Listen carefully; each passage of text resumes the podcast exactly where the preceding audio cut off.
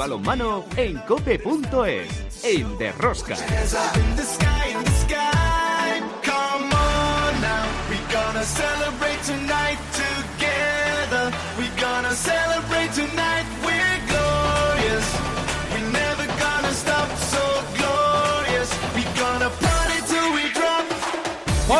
Ya estamos aquí otra semana más con todos vosotros. ¿Qué tal estáis todos, amantes del balonmano, seguidores de Rosca?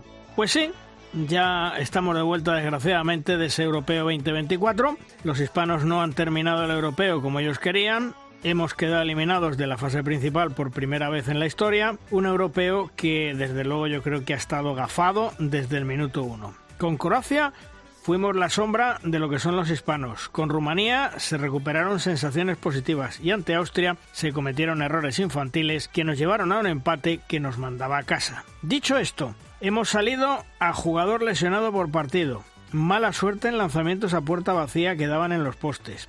Una roja a Alex Dusebaev muy rigurosa en el partido clave ante Austria. Y más cosas que son de expediente X. Lo que sí tengo muy claro es que los hispanos no son merecedores de las duras críticas que han recibido. Lo han dado todo y nos han salido mal las cosas, nos han mal acostumbrado a jugar en los últimos años hasta seis semifinales y a ganar medallas con dos oros incluidos. Ahora, a pasar rápidamente página y a pensar en lo realmente importante, el preolímpico, para estar en los Juegos Olímpicos de París 2024. Será en marzo.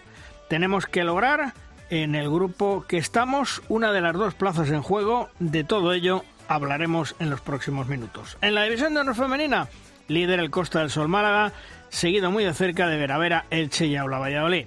Respecto a las competiciones europeas, en la European League, fase de grupos, el Costa del Sol Málaga ganaba en casa otros dos puntos ante el Motorson húngaro y en la European Cup, pues como no podía ser de otra manera, nuestros tres representantes, Granoller, Elche y Rocasa Gran Canaria, ganaban sus eliminatorias y pasaban a cuartos de final. Como veis, otra semana más tenemos muchas cosas que contaros. Os recomiendo no os perdáis ni un solo minuto del programa. El balomano.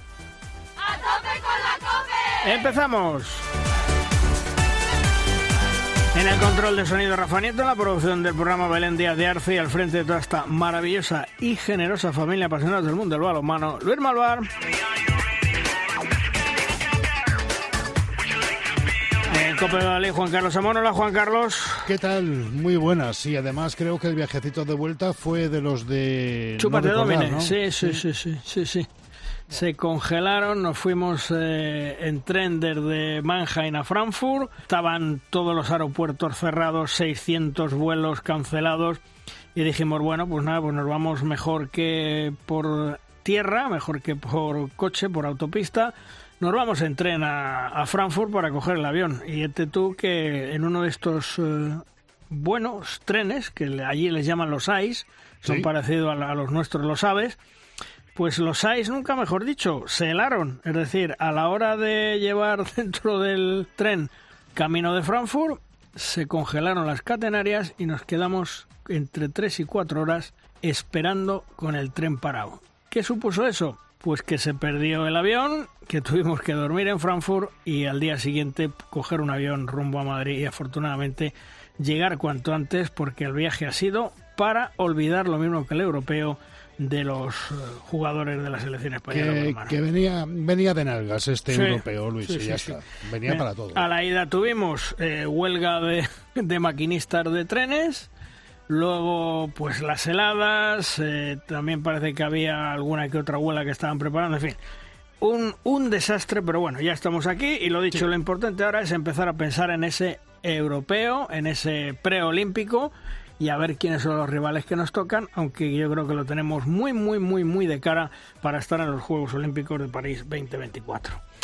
Así que de momento nos vamos como siempre a hacer un análisis de la jornada. Si quieres conocer toda la actualidad del mundo del balonmano, descárgate de Rosca en cope.es.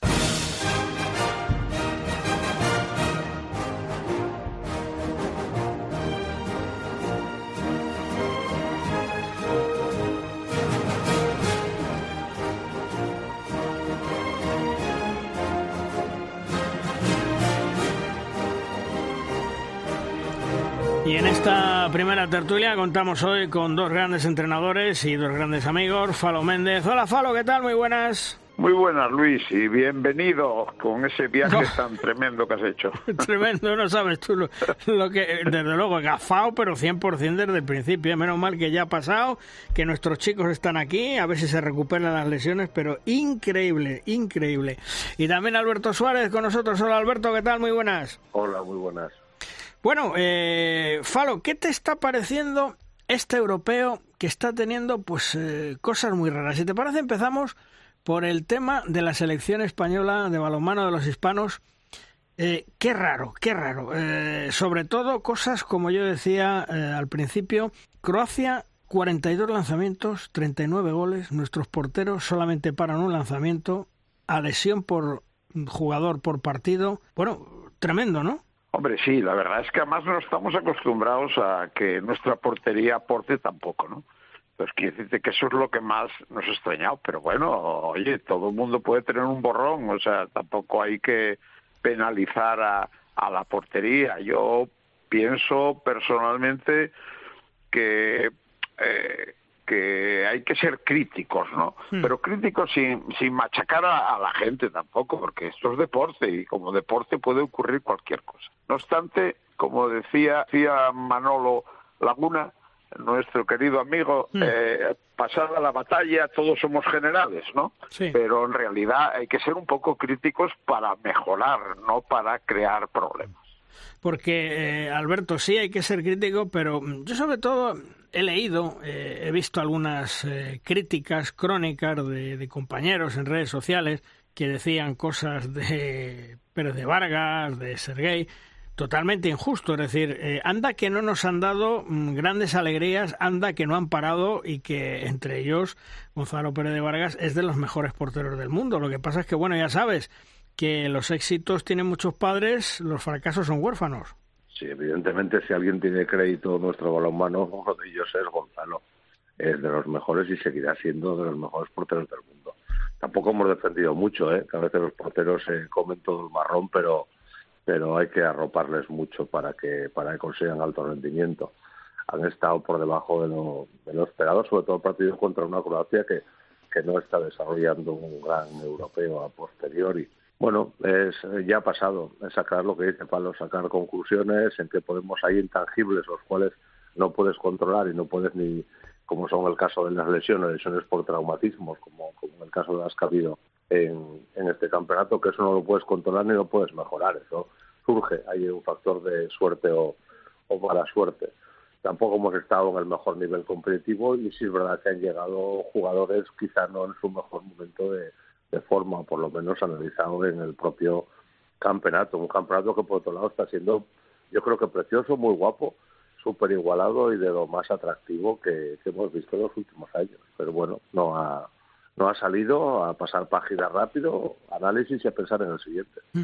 Porque, Falo, eh, a mí lo que me sigue preocupando es el relevo del centro de la defensa española. Recordemos que han estado durante mucho tiempo y han estado fantásticamente tanto Viran Morros como Gedeón Guardiola. Ahora está pues aquí Peciña, le está alternando con Miguel Sánchez Miguelón, ayuda también eh, un poco Dani Dusebaev, eh, Sergio. Es decir, eh, ahí es donde nos hacen daño. Fíjate el pivote austriaco Wagner y el daño que nos hacen ahí.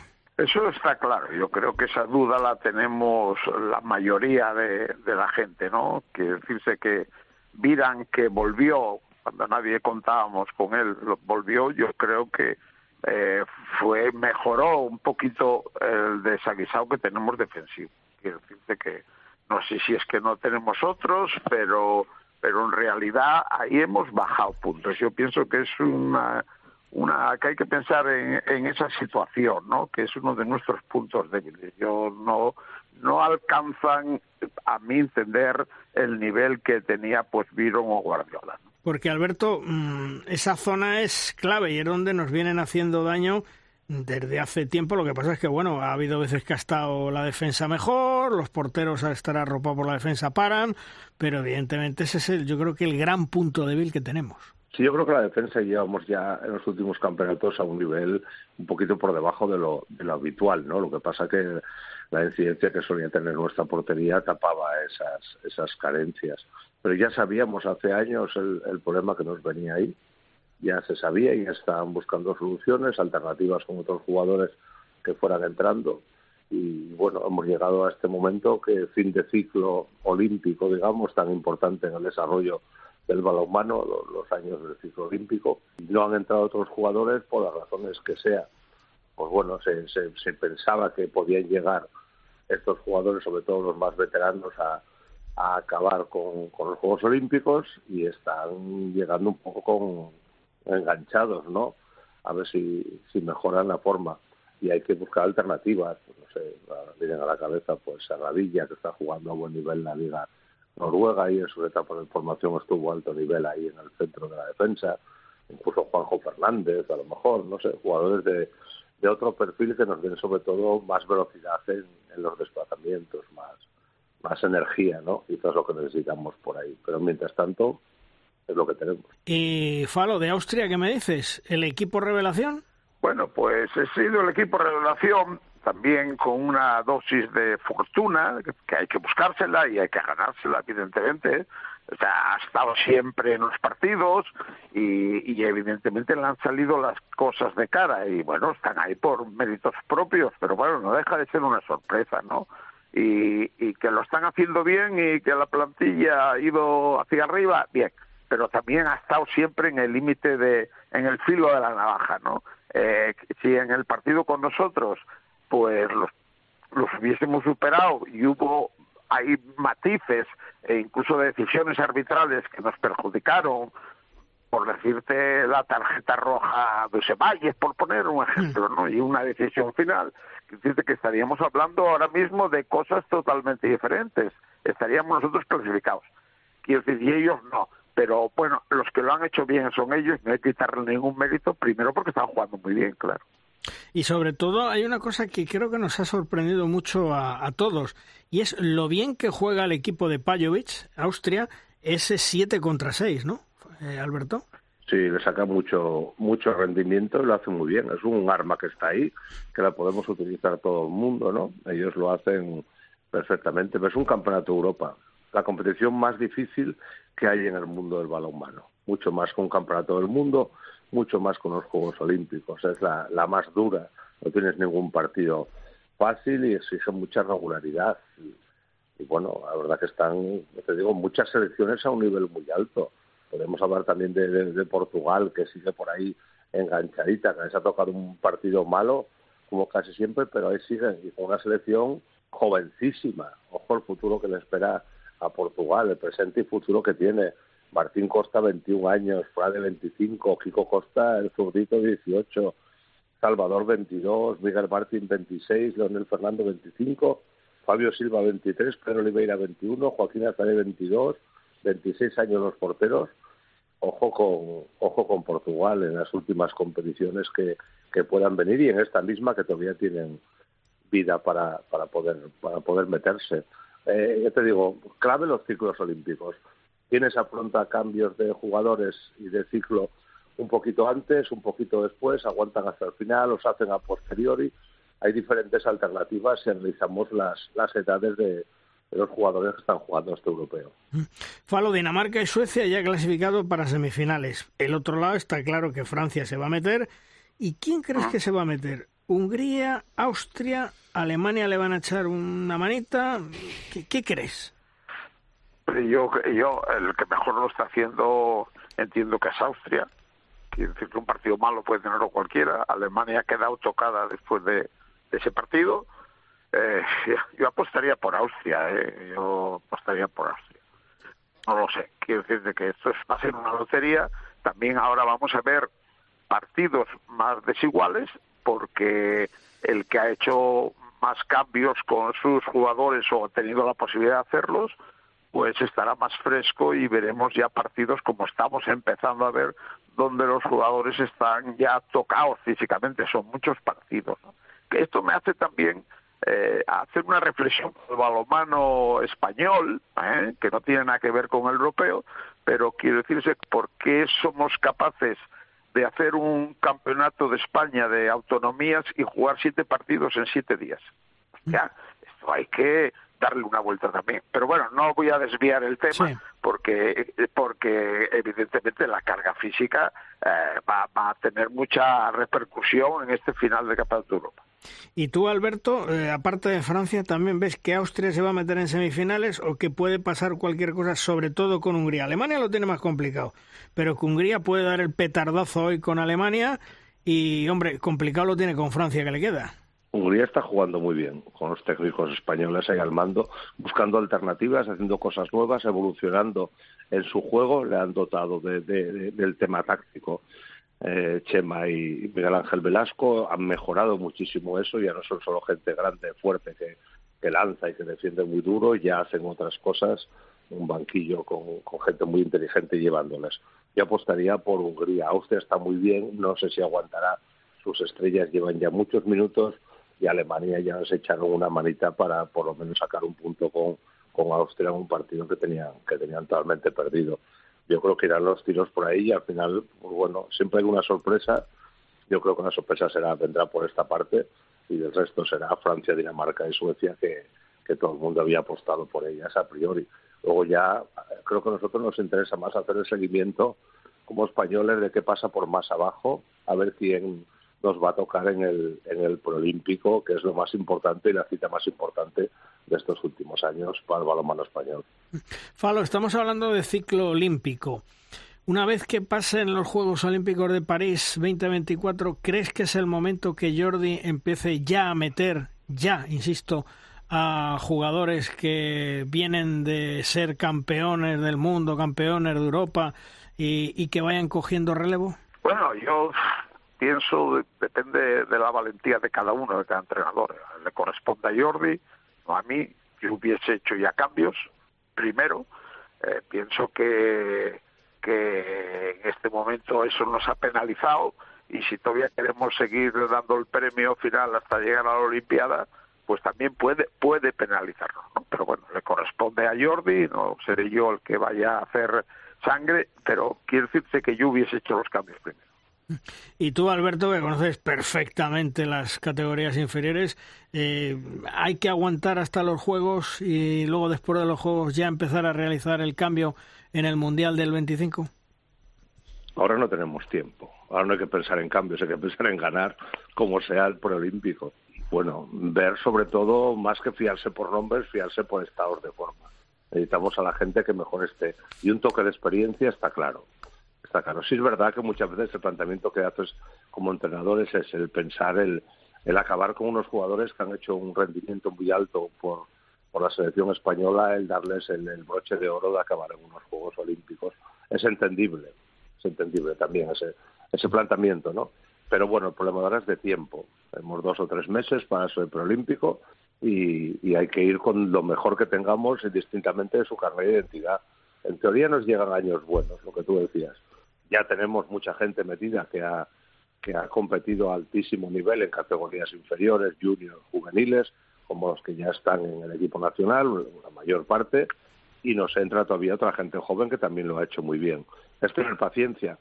Para hacer cambio algo tienes que asumir, tienes que asumir que, alguna competición te salga un poquito peor, pero es inversión para, para el futuro. Mantenerse siempre arriba en balonmano con la igualdad que hay es, es muy complicado y es el problema que tenemos muy mal acostumbrados, que el balonmano español suele aguantar arriba. Esto entra dentro de la, de la lógica. Efectivamente, vamos a ver quién nos toca en suerte para ese torneo preolímpico. Recordemos que fijo, fijo está Bahrein y está Brasil, que España está en el grupo 1, que le puede tocar Hungría, que le puede tocar Croacia, que le puede tocar Eslovenia, posiblemente Hungría no, porque si Egipto gana su campeonato corren para otros eh, torneos y entonces tocaría Croacia o tocaría Eslovenia. Pero bueno, vamos a ver. De los cuatro pasan dos. Yo creo que lo tenemos bien, pero no nos podemos fiar.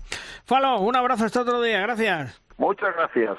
Hasta luego. Y tú también, Alberto, gracias por estar con nosotros. Un fuerte abrazo. Hasta otro día. Un abrazo. Hasta luego.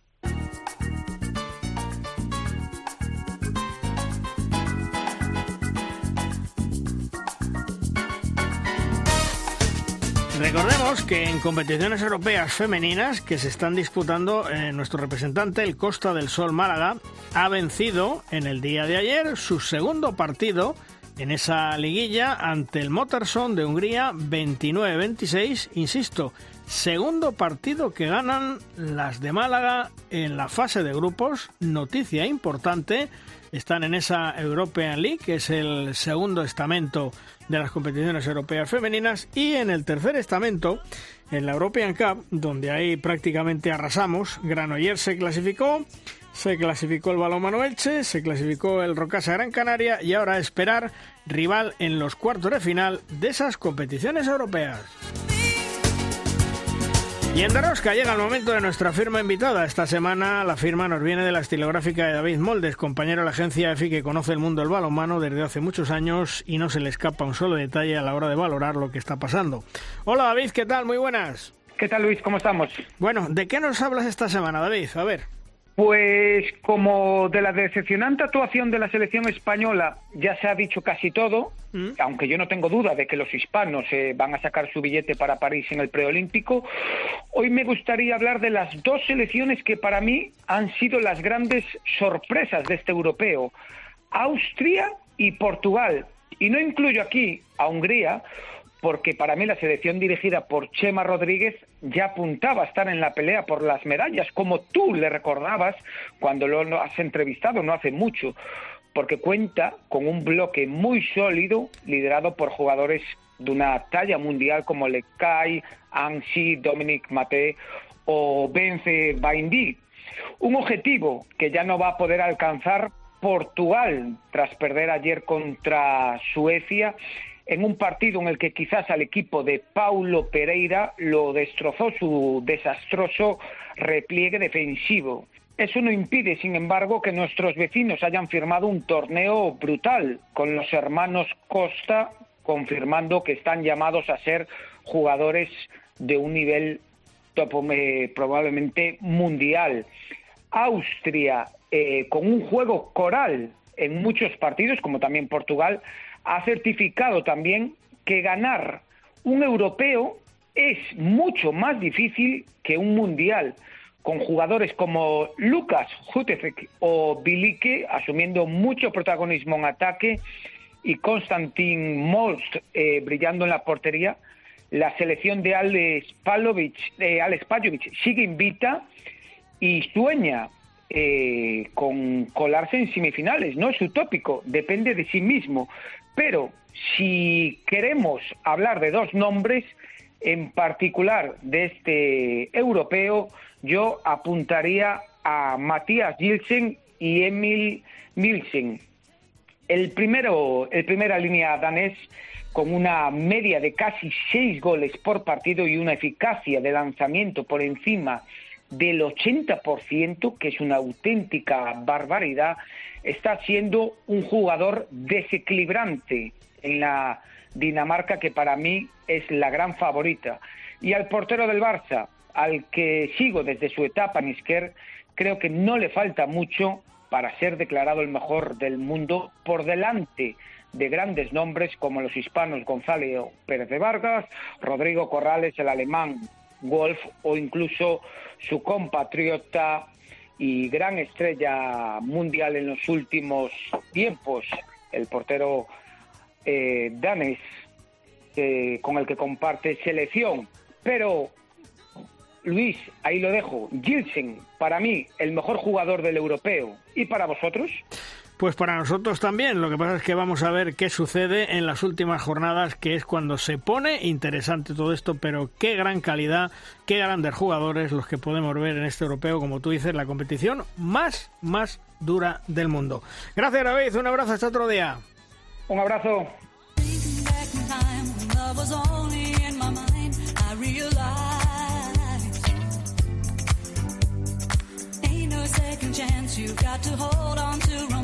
Don't let it slide.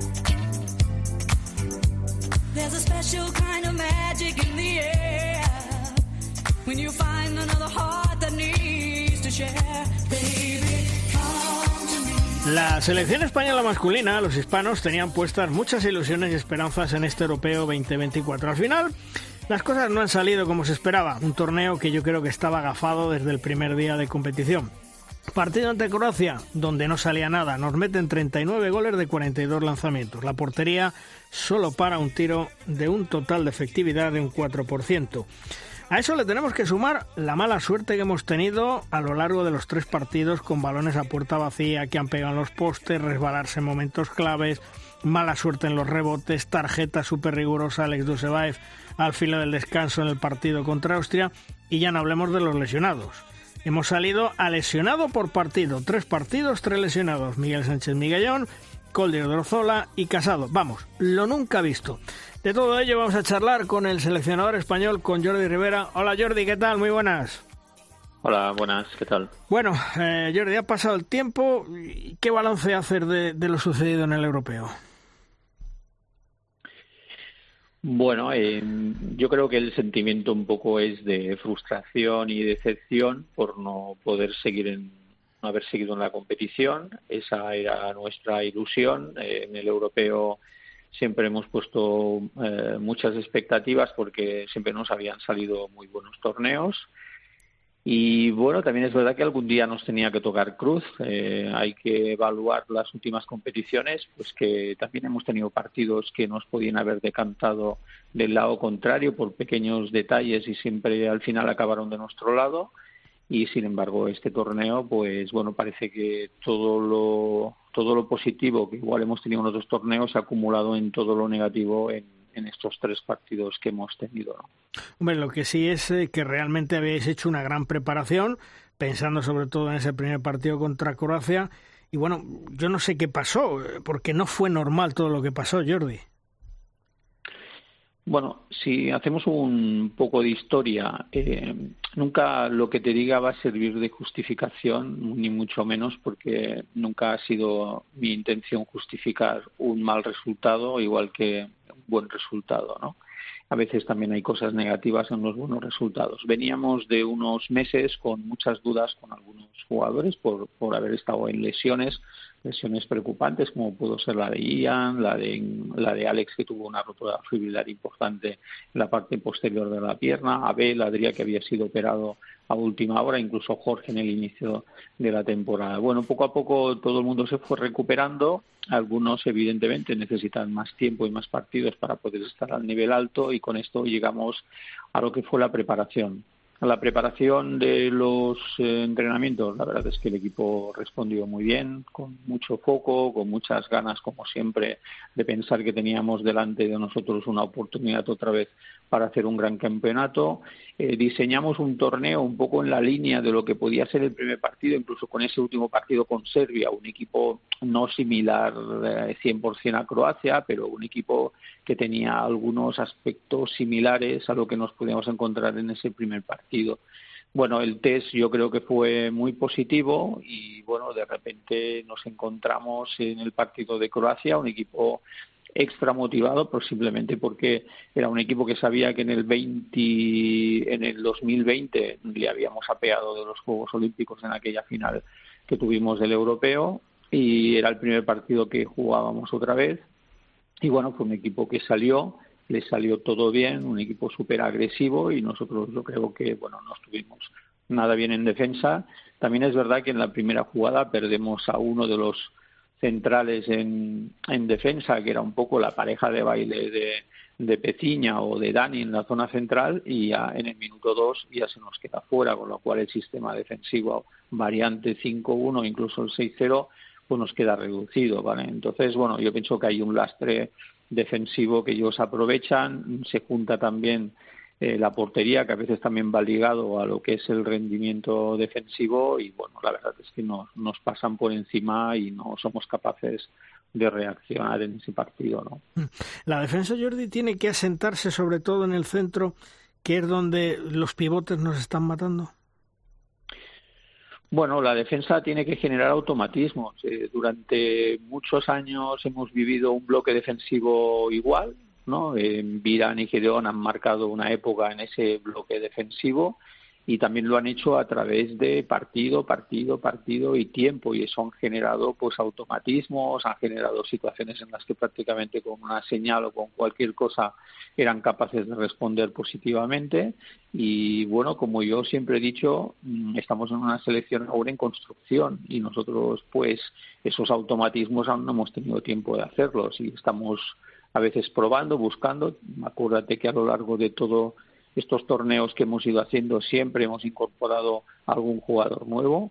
Uno de los objetivos que había en este torneo era incorporar un primera línea en el centro de la defensa, o bien fuera Dani o bien fuera Imanol, porque nos está pesando mucho los cambios defensa y ataque y nos está costando encontrar pues jugadores que puedan cumplir las dos funciones, que son defender y atacar, que de alguna manera es lo que algunas selecciones están, están consiguiendo y esto les permite, tanto en el contraataque como en el balance defensivo, ahorrarse pues muchos goles o incrementar goles pues porque el contraataque queda totalmente organizado. Entonces, bueno, yo creo que, que, esto fue un elemento importante, como te he dicho, la lesión de, de Migallón para ese partido y para el resto, yo creo que fue importante. La verdad es que eh, tres lesiones, tres lesiones además eh, importantes. Yo decía antes que salimos a lesionado por partido. Odirozola, Sánchez Migallón, que no sé si están los dos eh, fuera de ese preolímpico que está a dos meses vista, porque las lesiones tienen su tiempo. Casado, yo creo que sí va a poder estar. Mm, ¿Te va a complicar mucho a la hora de confeccionar el equipo para el preolímpico? Bueno, yo creo que Miguel va a poder llegar si no hay ninguna incidencia. Mm, bueno, Caudi hay que verlo, quizá es el que tiene la lesión un poco más complicada porque el quinto del pie pues siempre ah, hay que ver cómo va evolucionando todo porque además las dos lesiones fueron de operación, o sea, prácticamente 48 horas después de la lesión ya habían pasado por, por quirófano un poco también para acelerar todos los procesos de recuperación. Agustín yo creo que se puede recuperar y bueno, luego hay que ver, porque cabo no es un tema de recuperación, es un tema de que en el preolímpico hay que entrar con, con ritmo, porque son, es una semana de competición, tres partidos prácticamente seguidos y necesitamos estar bien, con lo cual, bueno, esperemos que, que, en este aspecto pues las cosas pues nos, nos vengan un poco de cara. ¿Y qué es lo que más te preocupa de cara a ese preolímpico, Jordi, a fecha de hoy?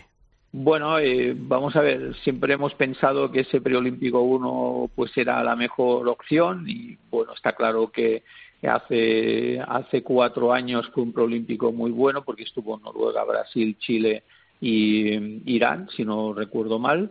Y sin embargo este pues bueno va a estar Bahrein va a estar Brasil eh, y luego va a estar un europeo que aún está por, por definir. No va a ser un, un, un preolímpico fácil pero bueno eh, yo creo que es nuestra oportunidad y sabemos lo importante que es esa competición mm, pero como todo hay que demostrarlo en el campo vale eh, yo siempre digo que el nivel de la selección uno no se pone la camiseta y es bueno que hacen buenos las camisetas somos nosotros desde la parte técnica y los jugadores cuando se ponen la camiseta y salen a jugar.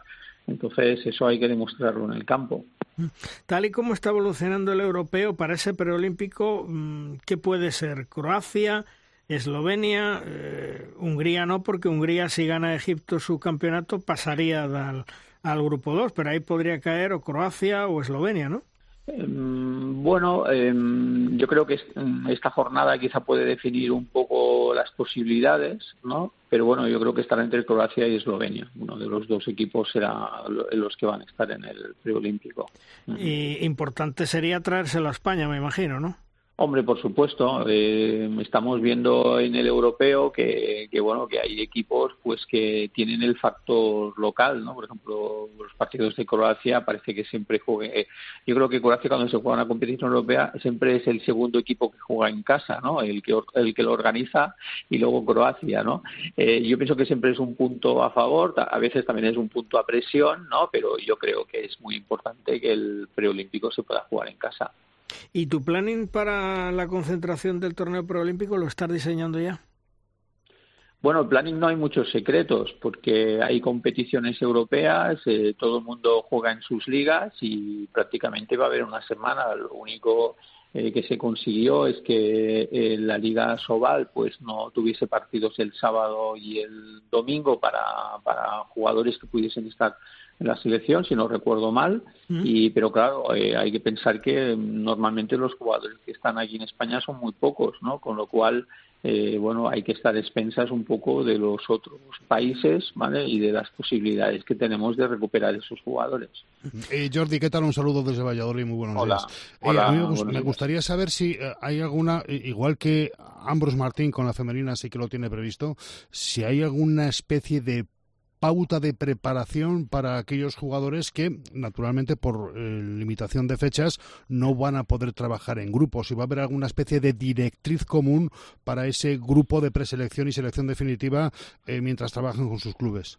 Lo, los jugadores siempre tienen la disponibilidad de tener nuestro servicio a nivel de preparación física y de hecho todos los chicos que vinieron al europeo y que terminaron mucho antes pues se les fue marcando la actividad que tenían que hacer para llegar al europeo. Pero en esta semana es muy complicado porque los equipos estarán en periodos de jugar competición de Champions eh, estarán en periodos de jugar sus ligas.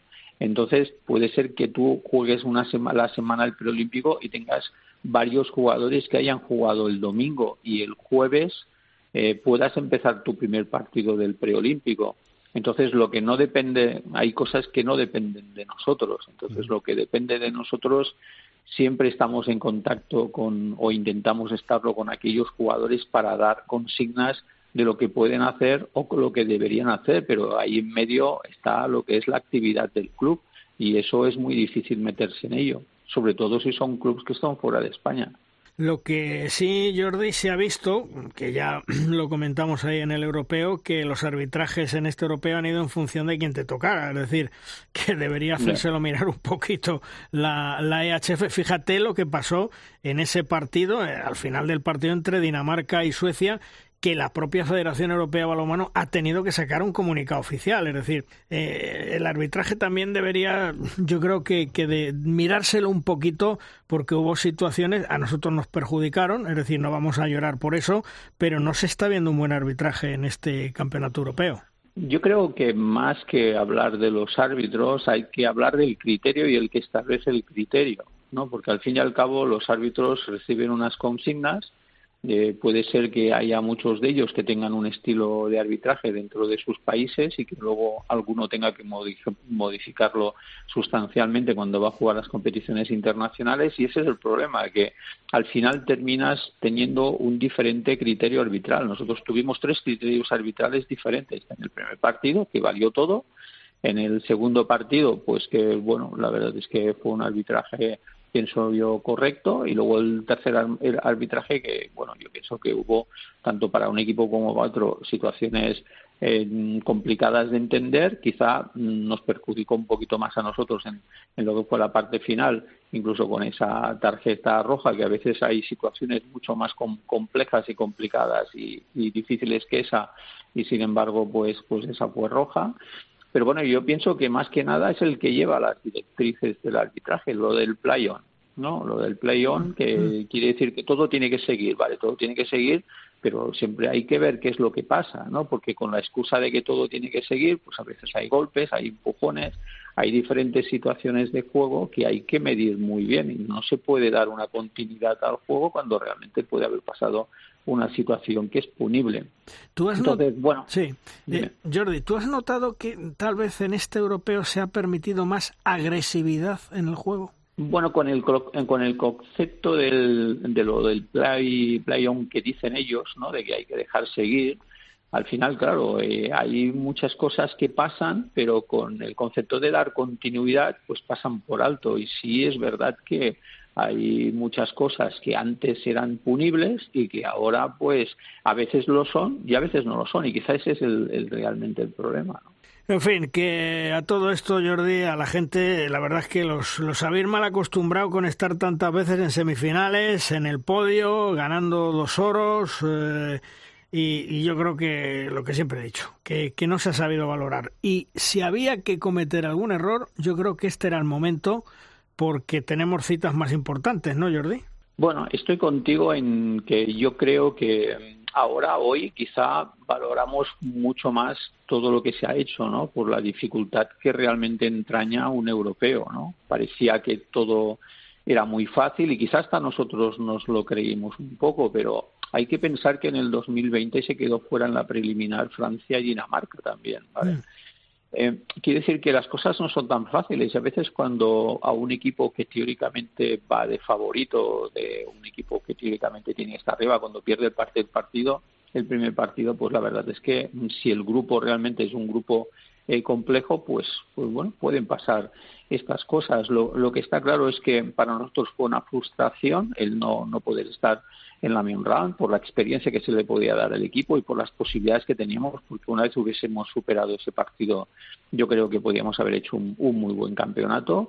Pero bueno, también pone en mérito todo lo que se ha hecho pues eh, hasta ahora, ¿no? Y lo difícil que era hacerlo y que por matices muchas veces eh, hemos estado arriba y ahora esos matices se nos han vuelto, se nos volvieron un poco en contra y estamos en otro lado. ¿no? Pues nada, Jordi, ahora a pasar página, a empezar a preparar el preolímpico, que realmente yo creo que es eh, una de las citas más importantes de todo el año para la selección española y para el balonmano español, porque tenemos que estar en esos Juegos Olímpicos de París 2024. Jordi, como siempre, gracias por atendernos. Un fuerte abrazo. Muy bien, a vosotros. Hasta luego. Chao, hasta luego.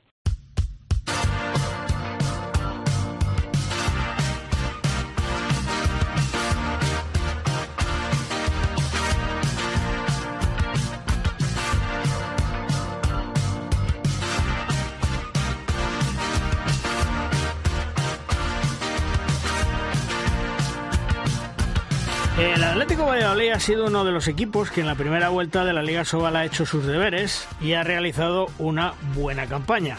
Un balance de 8 victorias, un empate, 6 derrotas, lo que le sitúa en el quinto lugar con 17 puntos. El equipo de Pucela cuenta con jugadores experimentados, dos buenos fichajes y sobre todo yo diría la gran aportación de los más jóvenes. El responsable del éxito es su entrenador David Pisonero. Hola David, ¿qué tal? Muy buenas. Hola, muy buenas. Bueno, antes que nada, gracias por atendernos, ¿eh? que has hecho un parón en el entrenamiento para podernos atender, te lo agradecemos. ¿eh? Bueno, un placer. Nada. Oye, buen trabajo en la primera vuelta de la Liga Sobal, supongo que muy satisfecho, ¿verdad? Sí, muy satisfecho, más por el resultado eh, que por, por muchas veces por cómo lo ves, ¿no? que siempre es muy exigente, pero es verdad que, que ha habido una conjunción de de cosas que ha hecho que el equipo pues dé un pasito adelante en esa primera vuelta, pero bueno, vamos a ver si somos capaces de refrendar lo que está la Sobal como para, para pensar en cotas muy altas. Te he leído que el éxito de tu equipo está en eh, implicación, entusiasmo, muchísima humildad y una pizquita de ambición. Bueno, sí, es verdad que, que, intentamos eso, ¿no? Somos muy, en ese sentido, la humildad en el grupo está clara porque sabemos lo que somos y cómo somos pero yo creo que está muy claro el objetivo que queremos dar y el objetivo es eh, intentar dar un pasito hacia adelante y ponerte ese vagón de medio alto que nos quite y ser un, nos quite problemas y nos dé esta estabilidad para ser un equipo de Asobal estabilizado totalmente. Y esto es muy complicado no se un poco la Liga Asobal eh, nosotros estamos quintos con 17 puntos pero que el duodécimo creo que tiene 12 puntos. Estamos en 5 puntos todos no es, es, es una liga espectacular. Pero tienes que reconocer que estáis haciendo un buen balonmano Correcto, correcto, estoy contento, claro que sí. En el sentido, ha habido mucha aportación, como has hablado tú, de estos chicos jóvenes, eh, gente madura que ha tomado las riendas, ha dado también ese punto de sobriedad al equipo y es verdad que el juego está siendo quizá más estable que otros años, ¿no? Menos pérdidas, eh, defensivamente más duros, con capacidad para correr y transiciones más altas. En ese sentido, muy contento. Eh, pero bueno, no dejamos de estar en manos de, bueno de, jugadores que tienen un par de años de asobal y que y que vamos a ver cómo responde todo, ¿no? Que no es sencillo. Eso te iba a decir, ¿qué ha cambiado el Atlético Valladolid de la temporada pasada a esta temporada para estar bien? Tal vez el, el que se ha perdido con, con la gente joven, el descaro que tienen, el miedo a, a, perder, el miedo, o mejor dicho, el miedo a ganar. Bueno, aquí había gente veterana buena que todavía no había conseguido dar un paso o competir con equipos eh, más grandes y yo creo que faltaba un poquito lo que estás comentando, ¿no? Ese descaro y esa ambición que siempre tienen los jóvenes, ¿no? Es verdad que, que aquí han aparecido dos, tres jóvenes con, con calidad, con muchísima ambición, eh, y que han aportado quizá esa frescura al grupo, ¿no? A la hora de, aportar también tácticamente. Eh, si a esto le sumas que, bueno, aciertas con un par de fichajes y son capaces de acoplarse rápido al equipo y que defensivamente han subido ese punto de intensidad, pues todo eso sumado ha dado una gran primera vuelta, ¿no? Estamos con esa alegría de poder afrontar una segunda vuelta con mucha ambición, pero como hablábamos con la humildad de saber quiénes somos, cómo somos y, cuáles son nuestros objetivos reales. Me imagino, David, que con la gran temporada que habéis hecho, por lo menos en la primera vuelta, de cara a final de temporada tendrás tus miedos de que alguno se te marche de cara a la temporada que viene, que llegue alguno y diga, este para mí, este para mí y este para mí. Es decir, lo que desgraciadamente pasa todos los años. Seguramente, y pasará, claro que sí, y, muy feliz, ¿no? Por los chicos que han trabajado aquí durante dos y tres años con nosotros, han evolucionado, de lo cual te sientes muy, muy orgulloso y les ves salir y, y es innegable que esto tiene que ser así, ¿no? Porque muchos de ellos eh, están preparados para jugar cotas más altas y, estás feliz de verlo.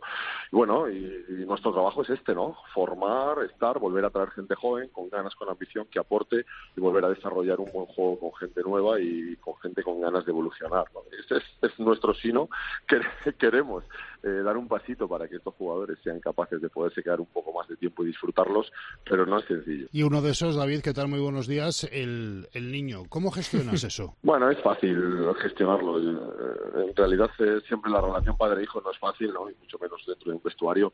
Y el que lo tiene más complicado con diferencia siempre es él, ¿no? al final, el logro aquí soy yo con lo cual el que tiene que compartir vestuario con los demás es él, ¿no? Y esto no es sencillo. Y en ese sentido él lo hace, lo hace fácil, es un jugador disciplinado, con trabajo, con, muy, muy buena actitud y bueno, pues que te puedo garantizar que nunca le he regalado un minuto que no se merezca, ¿no? Con lo cual, todo eso hace que la relación sea muchísimo más sencilla, mucho más fluida y que aporte muchísimo más al grupo. Pero, pero él tiene claro dónde está la línea que divide a David Fisonero padre y a David Fisonero entrenador. Sí, sí, siempre la ha tenido. Y creo que eso ha sido eh, el gran negocio que hemos tenido siempre, ¿no? Yo siempre le he dicho, yo, te, yo te iba a entrenar hasta que tú quieras, ¿no? Porque eres tú el que me pones el sitio a mí. Eh, entonces, eso siempre lo ha tenido muy claro, yo también. Eh, no dejamos de tener, evidentemente, una relación distinta, pero lo llevamos bastante bien. No, no, no llevamos además esto fuera. Es, eh, yo creo que eh, de momento lo manejamos bien. Vamos a ver según va creciendo, va teniendo una edad. Bueno, una, una edad en la que mm, ha hecho absolutamente de todo, todo tipo de sacrificios, tanto él como tú. Eh, hay que recordar a la gente, que supongo que ya lo sabrá, que cuando estabais en Macedonia, él venía a las convocatorias de la selección de Castilla y León desde Macedonia para pasar a lo mejor un fin de semana con sus compañeros. Y, hay que tener en cuenta que después de ser campeón del mundo, eh, a lo mejor estoy desvelando un secreto, pero que si hubiera querido no hubiera vuelto a España, ¿no? Mm, bueno, eh, sí, él venía, cuando estábamos en Macedonia, venía a las concentraciones del CARE, en Nevada, con, eh, con Jordi, venía con la selección española, claro que sí, eh, eso era una cosa que tenía que hacer, debía hacer un sacrificio que teníamos que hacer todos. Eh, y sí, también es verdad que, bueno, pues, pues eh, por supuesto es un jugador que objetivamente no deja de ser campeón del mundo con su selección, ha jugado bien, eh, Nasoval está empezando a asomar y a tener minutos con regularidad y por supuesto que ya vemos que los jugadores españoles eh, con calidad cada vez son llamados antes eh, por equipos mejores y su aportación es relevante casi siempre donde van, ¿no? Con lo cual es lógico que empiecen a llamar a su puerta. Que nos hemos enterado esta semana de que Geray Mariano lo deja. Mm, ha sido una decisión para nosotros repentina, pero imagino que en el club, en el vestuario, para él muy meditada, ¿no? Totalmente, sí, sí, sí. Es un jugador que, eh, bueno, sabíamos que se quería retirar a final de año y bueno, ha precipitado todo, pues unos acontecimientos que pasaron a final de temporada, más eh, compartía profesionalmente y ha, pues ha tomado su decisión, que yo creo que es lo mejor para él y en ese sentido hay que estar felices porque lo primero es eh, estar donde tú quieres y él donde quería estar ahora mismo no era aquí, ¿no? Y no tenía la cabeza aquí a 100%. Mm. ¿Vas a ir al mercado a por un portero?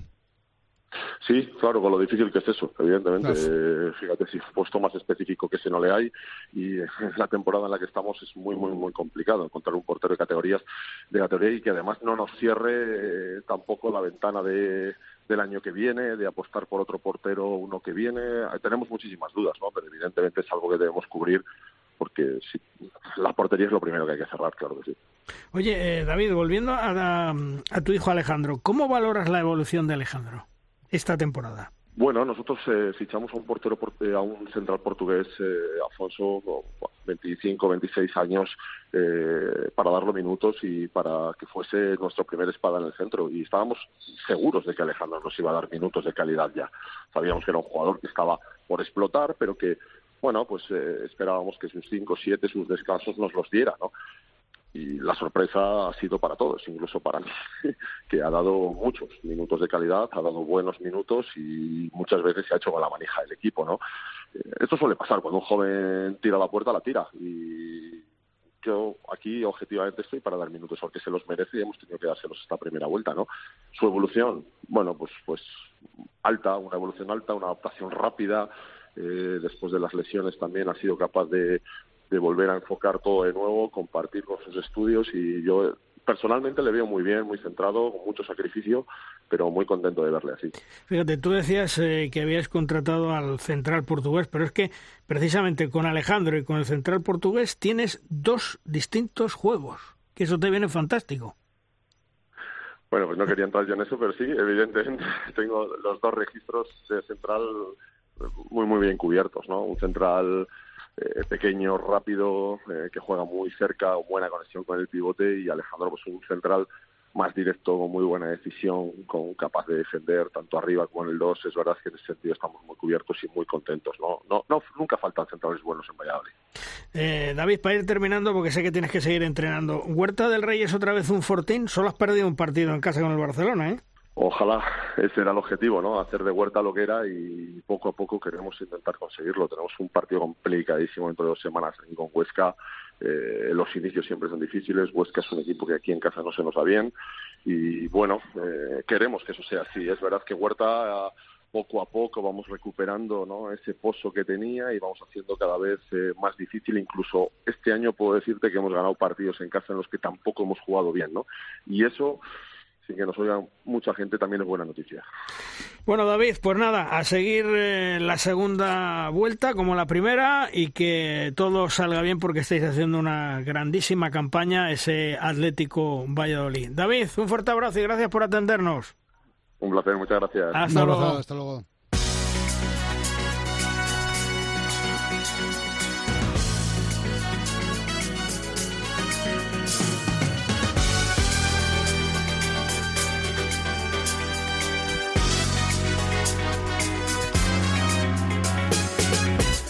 Una semana más oímos la sintonía y eso nos indica que llegan de rosca a nuestra sección La Pizarra de los grandes especialistas. Abrimos la puerta de nuestra clase, entramos, cogemos una silla y nos sentamos para escuchar con atención lo que nos van a contar.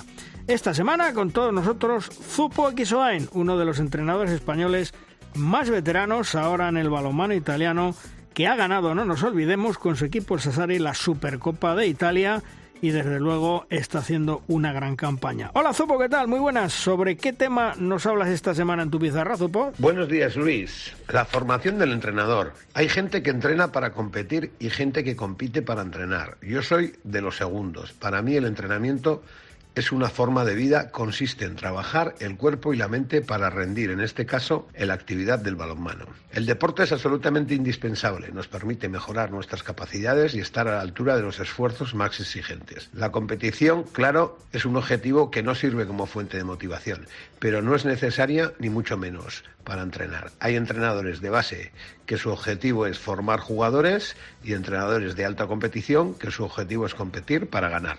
Yo siempre he tenido muy claro que hay mil maneras, mil, no cien, no, mil, mil maneras de convencer, mil maneras de motivar, mil maneras de llegar al jugador, mil maneras de llegar al equipo. Y así, y solamente así, convertirte en muy buen entrenador. No en buen entrenador, no, de esos hay muchos, no, en muy buen entrenador. Y esto ya tiene un mérito increíble. Pero después, luego, luego están los genios, los locos, los obsesivos, los que marcan una época y los hacen desde el trabajo y desde la observación y desde el análisis. Y después, además, manejan la comunicación como auténticos dioses. No hay palabras para definir a esta gente. Es imposible, o quizás sí. Nosotros, en España, gozamos de entrenadores de altísimo nivel que están por el mundo dando sus enseñanzas con grandes éxitos.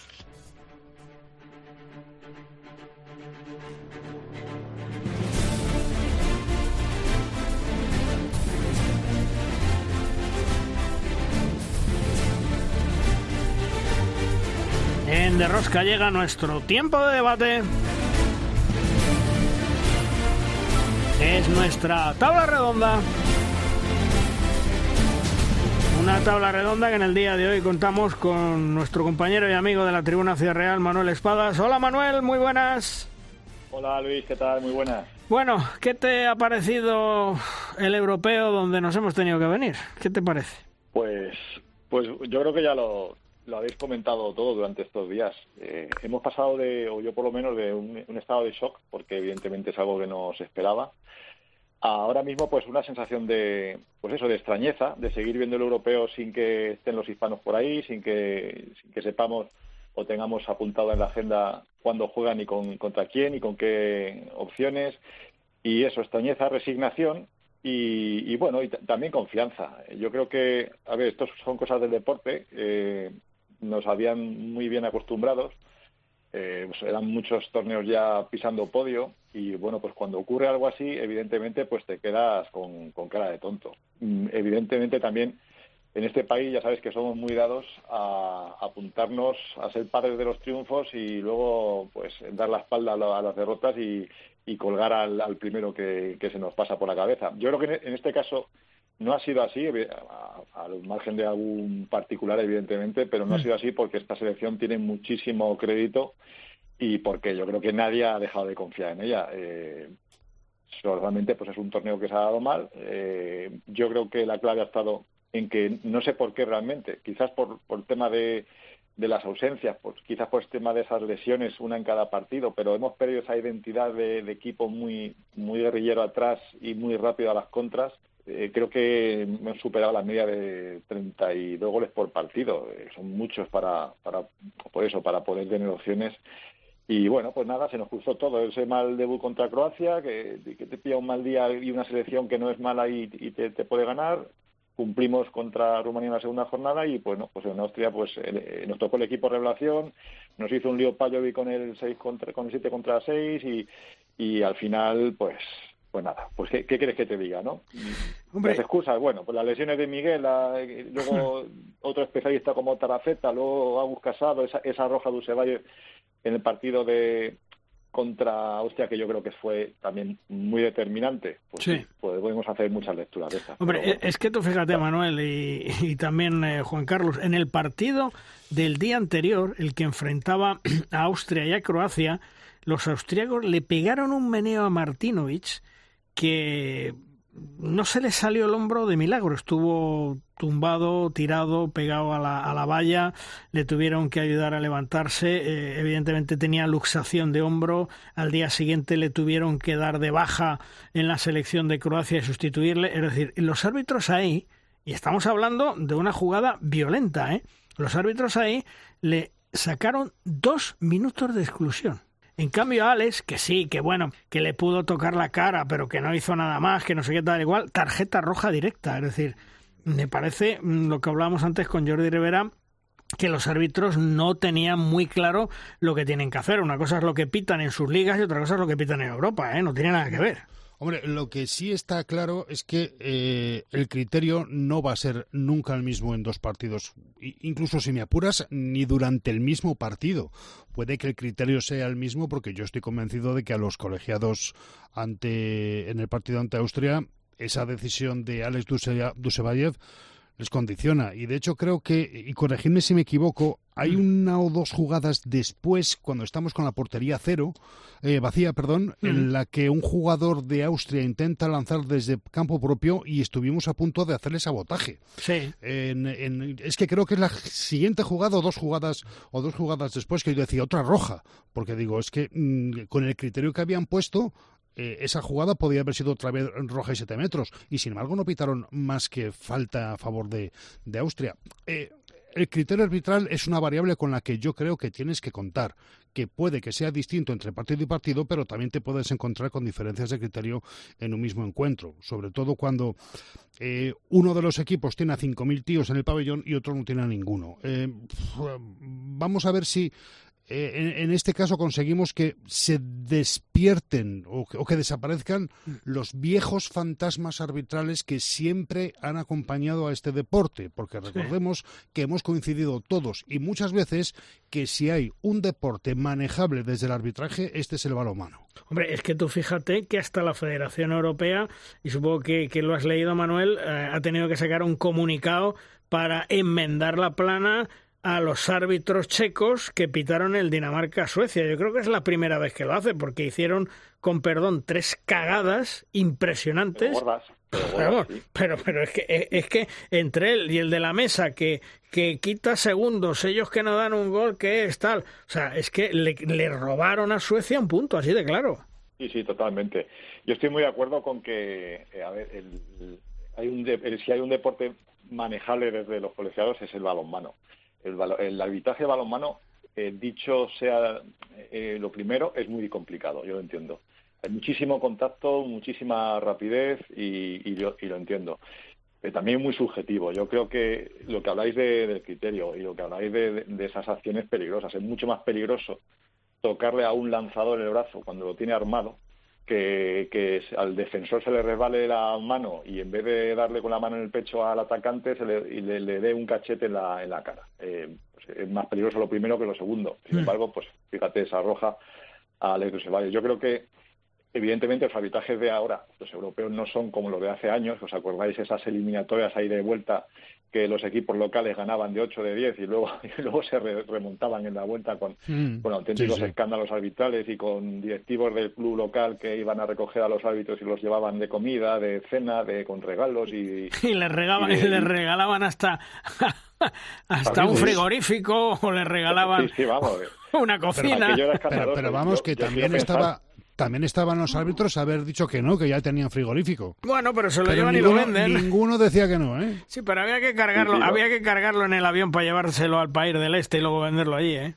Está claro, yo creo que no estamos a ese nivel, eso ya lo, hemos superado, pues porque ya todos los partidos son televisados, porque por lo que queráis, pero evidentemente todavía todavía hay ahí un, un, matiz que hay que corregir y que al final pues nos puede jugar a favor y en contra. Y yo creo que evidentemente nadie tenía en cuenta nada de la selección española ni de Ale Valle, que es un tío que en la pista es un auténtico caballero, y, mm. pero bueno, surgió así y nos condicionó esa segunda parte que es donde nos jugábamos el pase y, y ¿Podría haber cambiado todo? Pues posiblemente. Yo creo que con Alex ese partido se podía haber ganado. Eh, ¿Qué hubiera pasado luego en el main round? Pues, pues no lo sé, pero está claro que, esa, acción fue muy, muy clara y, nos condicionó. Pero bueno, yo creo que hay que asumir lo que hay y, mantener la confianza, centrarnos en el preolímpico, que yo creo que no va a haber problema, y volver, volvernos a estar ilusionadísimos con los hispanos en los Juegos Olímpicos, ya veréis. Sí. Oye, eh, ¿qué es lo que más te está llamando en este europeo? ¿Tal vez eh, Austria, que es el equipo revelación?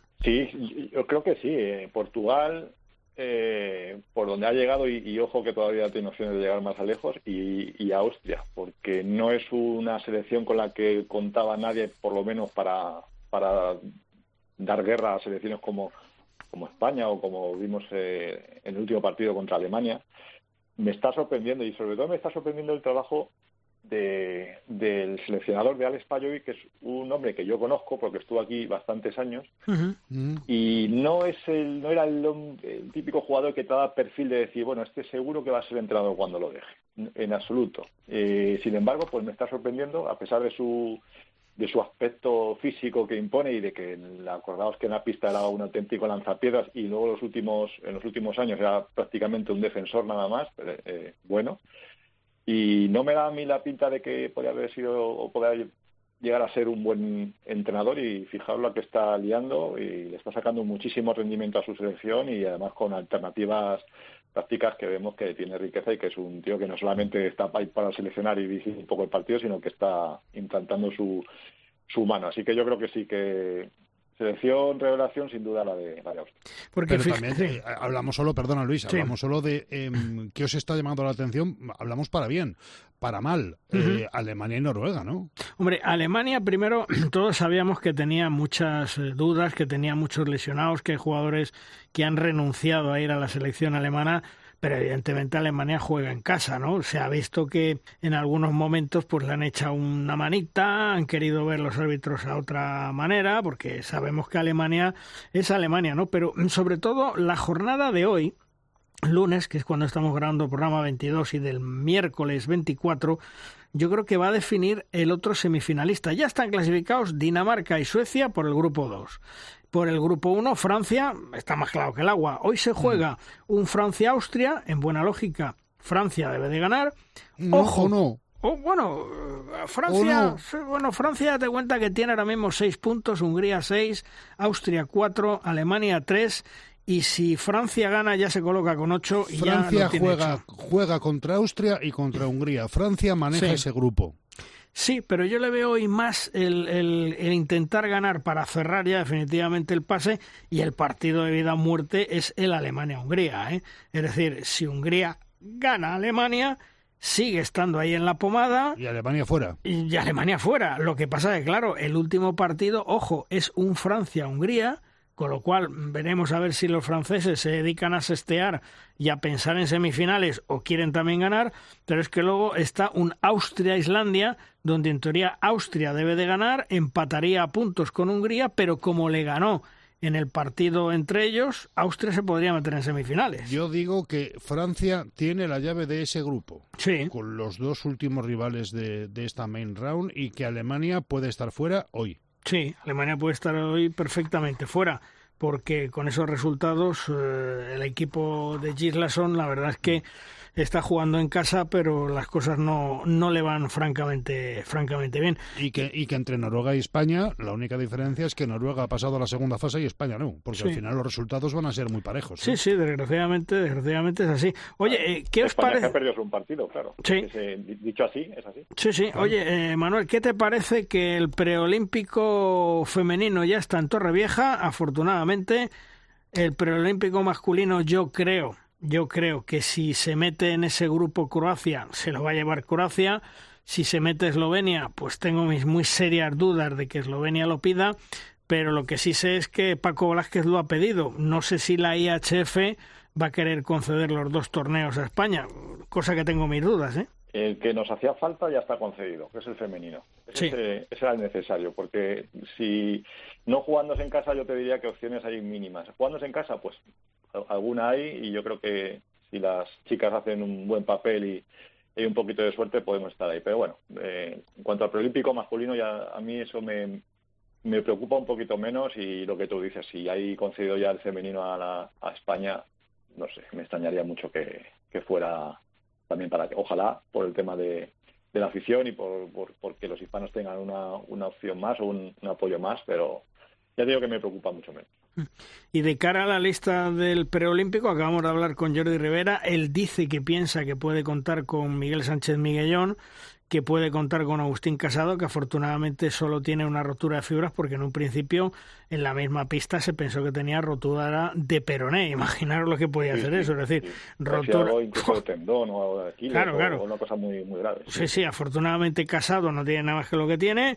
Eh, Caudi Odriozola no va a llegar, porque, ¿por qué no? Porque es una lesión que le han tenido que operar, le han dejado unos clavos, el quinto metatarsiano, en fin, y eso tiene su recuperación. Es que es muy complicado Claro. de operar esa zona. ¿eh? Claro, y, y veremos a ver Miguel Sánchez Miguelón. Es, eh, bueno, optimista, ya habéis visto que es optimista eh, Jordi Rivera. Pero ojo, ¿eh? si Miguel Sánchez Miguelón, una cosa es que se recupere y otra cosa es que esté en la forma idónea. Es decir, si no está en la forma idónea, mm, ¿a quién tiene que llamar? ¿Os imagináis a quién tiene que llamar?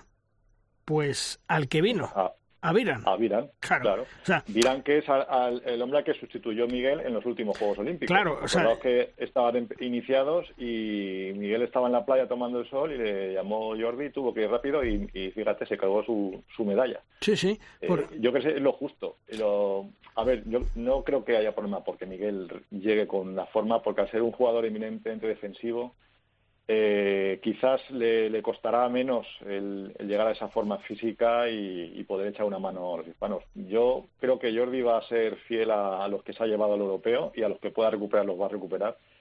y no creo que haya, que muchos cambios. Eh, es mi opinión. Sí, sí, porque allí en el europeo, cuando se produjo la lesión de Miguel Sánchez Migallón, eh, Jordi nos explicó una cosa que es clarísima, además, bueno, se ha podido ver porque lo ha hecho, es decir, Gedeón, su relevo es Peciña, Morros, su relevo es Miguel Sánchez Migallón. Si Miguel Sánchez Migallón se lesiona, tendría que venir Viran, si Peciña se lesionase, tenía que venir Gedeón. Pues en un momento dado le dijimos, bueno, ¿y qué vas a llamar a, Gedeón? Porque está aquí en Alemania, porque ha venido a veros, porque está muy cerca. No, no, no, no, dice el relevo natural de Gedeón es Peciña, el relevo natural de Viran es Miguel Sánchez Migallón. Entonces ahí es donde se juega con, con, la baza de unos o de otros. O sea que creo que lo, que lo tiene bastante claro. Oye, y no quiero dejar de, terminar la tertulia diciendo otra vez, los jugadores se siguen marchando, ¿eh? Amigo, Cadarso, esto es un goteo continuo. Menos mal que estamos en una liga profesional y la mejor liga del mundo, la Liga Sobal. Pues es algo que llevamos años intentando evitar estructuralmente con la supuesta evolución de nuestra competición y de nuestra liga pues eso es síntoma de que algo no está funcionando mal. De todas formas, yo creo que nos seguimos conformando con igualar la mediocridad. Por debajo del Barça hay muchos equipos que son muy parecidos, mm pero ninguno de ellos es eh, ahora mismo competencia directa del Barça, que es lo que sí teníamos cuando Ciudad Real, cuando luego Atlético de Madrid, cuando Portland, Teca, Valladolid, León, hmm. el, antiguo Vidasoa. Eso era una liga en la cual cualquiera le podía generar competencia a cualquiera. Ahora no. Ahora estamos, yo creo que autoengañándonos con que la Liga Sobal está muy reñida, está preciosa, pero está preciosa hacia la clase media. Eh, y por eso los jugadores que quieran buscar la excelencia en el juego o la excelencia contractual se tienen que ir, Luis. Mira, yo le voy a contar un detalle. Un compañero de un medio de comunicación me, me contaba, dice, no, yo cuando planteé el, el, ir a Alemania, al europeo, mi jefe me dijo, jo, pues, pues es que siempre ganan. Digo, pues ahora te dirá que no ganan siempre. Sí, pero ahora dirán, jo, es que ¿para qué vas a ir? Se han perdido. Es decir, hay una cosa que cada día tengo más clara. Y es que la Liga Sobal, tal y como está, le está haciendo mucho, mucho, mucho, mucho daño al balonmano español en los medios de comunicación. Insisto en lo que os dije el otro día. Solamente en Alemania había dos medios de comunicación, la agencia F y la cadena COPE. ¿Sabes lo que decían el resto de medios de comunicación? Que tampoco eran 70, ¿eh? eran tres o cuatro, no eran más. Bueno, mm, iremos a semifinales. Sí. ¿Vale? Eso te iba a decir, que seguramente seguramente los planes serán cuando pasen de ronda o cuando lleguen a semifinales. Pero claro, que eso es, eh, eso es apostar muy, de, una forma muy muy arriesgada. La verdad es que es una pena, pero, pero es lo que hay y ya está, es lo que hay de hace años y, es lo que va a haber pues eh, en los próximos años. De momento, y si vayan yendo, van saliendo jugadores, pues lo estamos viendo. Eh, afortunadamente, pues salen a competiciones más duras y, y se van a formar mejor para, para nuestra selección, digámoslo así, sí, hay que verlo así. Pero está claro que en la Liga Sobal le, le hace daño al balonmano español por lo que pero pero es así es, es la que es y ya está es un equipo que es muy superior al resto y, y los que nos gusta el balonmano pues disfrutamos viendo la igualdad que hay del segundo hasta abajo los que no son puristas del balonmano o lo tienen como un deporte muy muy secundario, pues evidentemente no les atrae. Oye, por cierto, Manuel, mm, el caserío va bien, ¿no? ¿Esperanza de subir a Sobal o no? Sí, sí. Eh, Está el Ubu, cuidado. Tenemos al Burgos. Sí, sí, pero fíjate, ayer eh, Burgos Caserío y el Caserío sacó un empatito. O sea que, era un partido muy importante para Burgos para verse consolidado en esa primera plaza de ascenso directo y sin embargo pues el caserío a pesar de las bajas estuve dando guerra según un puntito y queda todo abierto ahí con junto con Guadalajara son los tres que parece ser que se van a jugar el ascenso directo y luego pues un, un muy emocionante pues Luis, estamos cruzando los dedos para que este año sea. Sí, pero, pero, te digo una cosa, Manuel. Eh, a, mí lo que me preocupa, ojalá el caserío, porque Ciudad Real se merece estar otra vez en la élite del balomano español, como ha estado durante muchos años. No, desgraciadamente, como el balomano Ciudad Real, pero sí que esté allí, que veáis buen balomano. A mí, ¿sabes lo que me preocupa? La pasta que se le está pidiendo a los equipos de la Liga Sobal. Es decir, por ejemplo, el Puerto Sagunto, su presidente ya ha dicho, es que no podemos seguir. Y hay otros mm, que evidentemente con lo que les están cobrando, pues eh, no sé cómo lo van a aguantar. Entonces, por eso te digo, una cosa es lo que se consigue en la pista, que es muy meritorio, y otra cosa es lo que te pueden fastidiar en los despachos, ¿eh? Sí, sí, yo hablaba con el presidente del caserío al finalizar la primera vuelta, eh, que ellos acabaron primeros y, decía, y le decía, pues, Julián, esto pinta que podéis subir esto. dice, hombre, tampoco hace falta que sea este año, ¿sabes?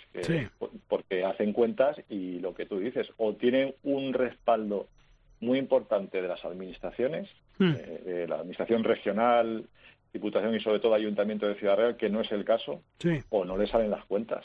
Y, ten en cuenta que subir a Sobal además eh, no es la panacea deportiva, porque sabes que al final en Asobal vas a perder más que ganar. Sí, sí, Con lo cual tu masa social, mm, tus aficionados eh, al principio se van a ver muy ilusionados porque vuelves a la máxima categoría, pero al final aquí, aquí lo, que nos gusta a todos eh, es que tu equipo gane. Y, que eso hay que hacer muchas cuentas y evidentemente se va a luchar por el ascenso, pero que que lo que tú dices, que económicamente hay que tener mucho cuidado para no desestabilizar el proyecto y en lo deportivo pues tienes que reforzarte si, si no pues la cosa no, no pinta bien. Pero bueno de momento que, le quiten la variedad al caserío y esta primera vuelta la ha hecho casi perfecta y tiene todas las opciones del mundo para, subir en la sabiendo Manuel que el caserío junto a Burgos y muy probablemente Guadalajara son los que se van a repartir los dos de ascenso y la promoción el presidente con prudencia ¿eh? del caserío yo creo que tiene tiempo más que sobra para ir trabajando en las instituciones, ir preparando el tema para cuando llegue el momento que no le pille con el pie cambiado, ¿eh? porque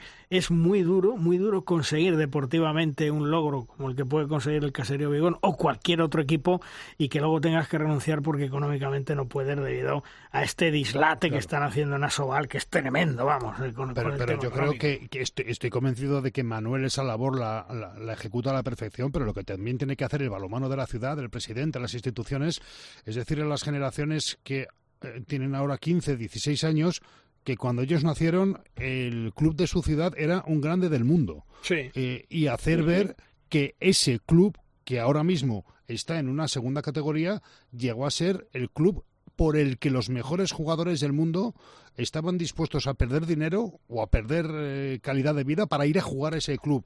Eh, hay generaciones que no han vivido eso.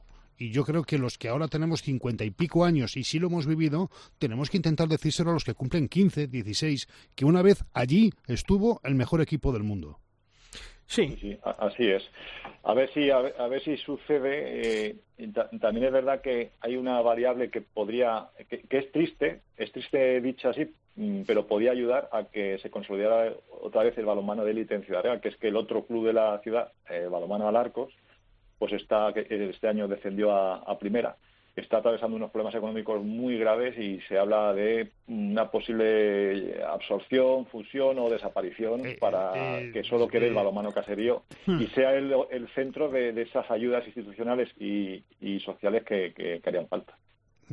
Eso también es verdad. Si la mm, infraestructura económica y social de una capital como Ciudad Real no se puede permitir mantener dos clubes del mismo deporte en categorías consecutivas, yo creo que es algo que las dos directivas deberían plantearse muy mucho. Sí. Muy mucho. Sí, sí. Están en ello, están en ello. ojalá. Bueno, Manuel, como siempre, un placer charlar contigo. Un fuerte abrazo. Igualmente, un abrazo a todos. Venga, hasta, otro día.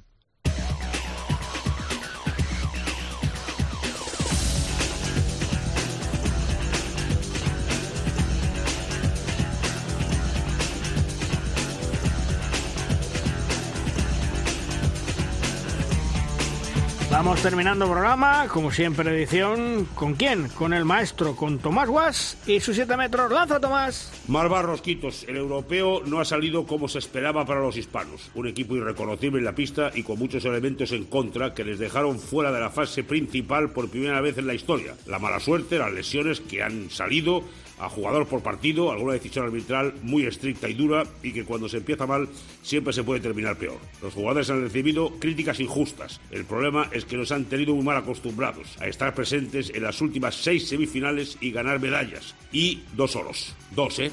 Estar en construcción del relevo generacional. Paciencia y tiempo al tiempo como han hecho otras selecciones.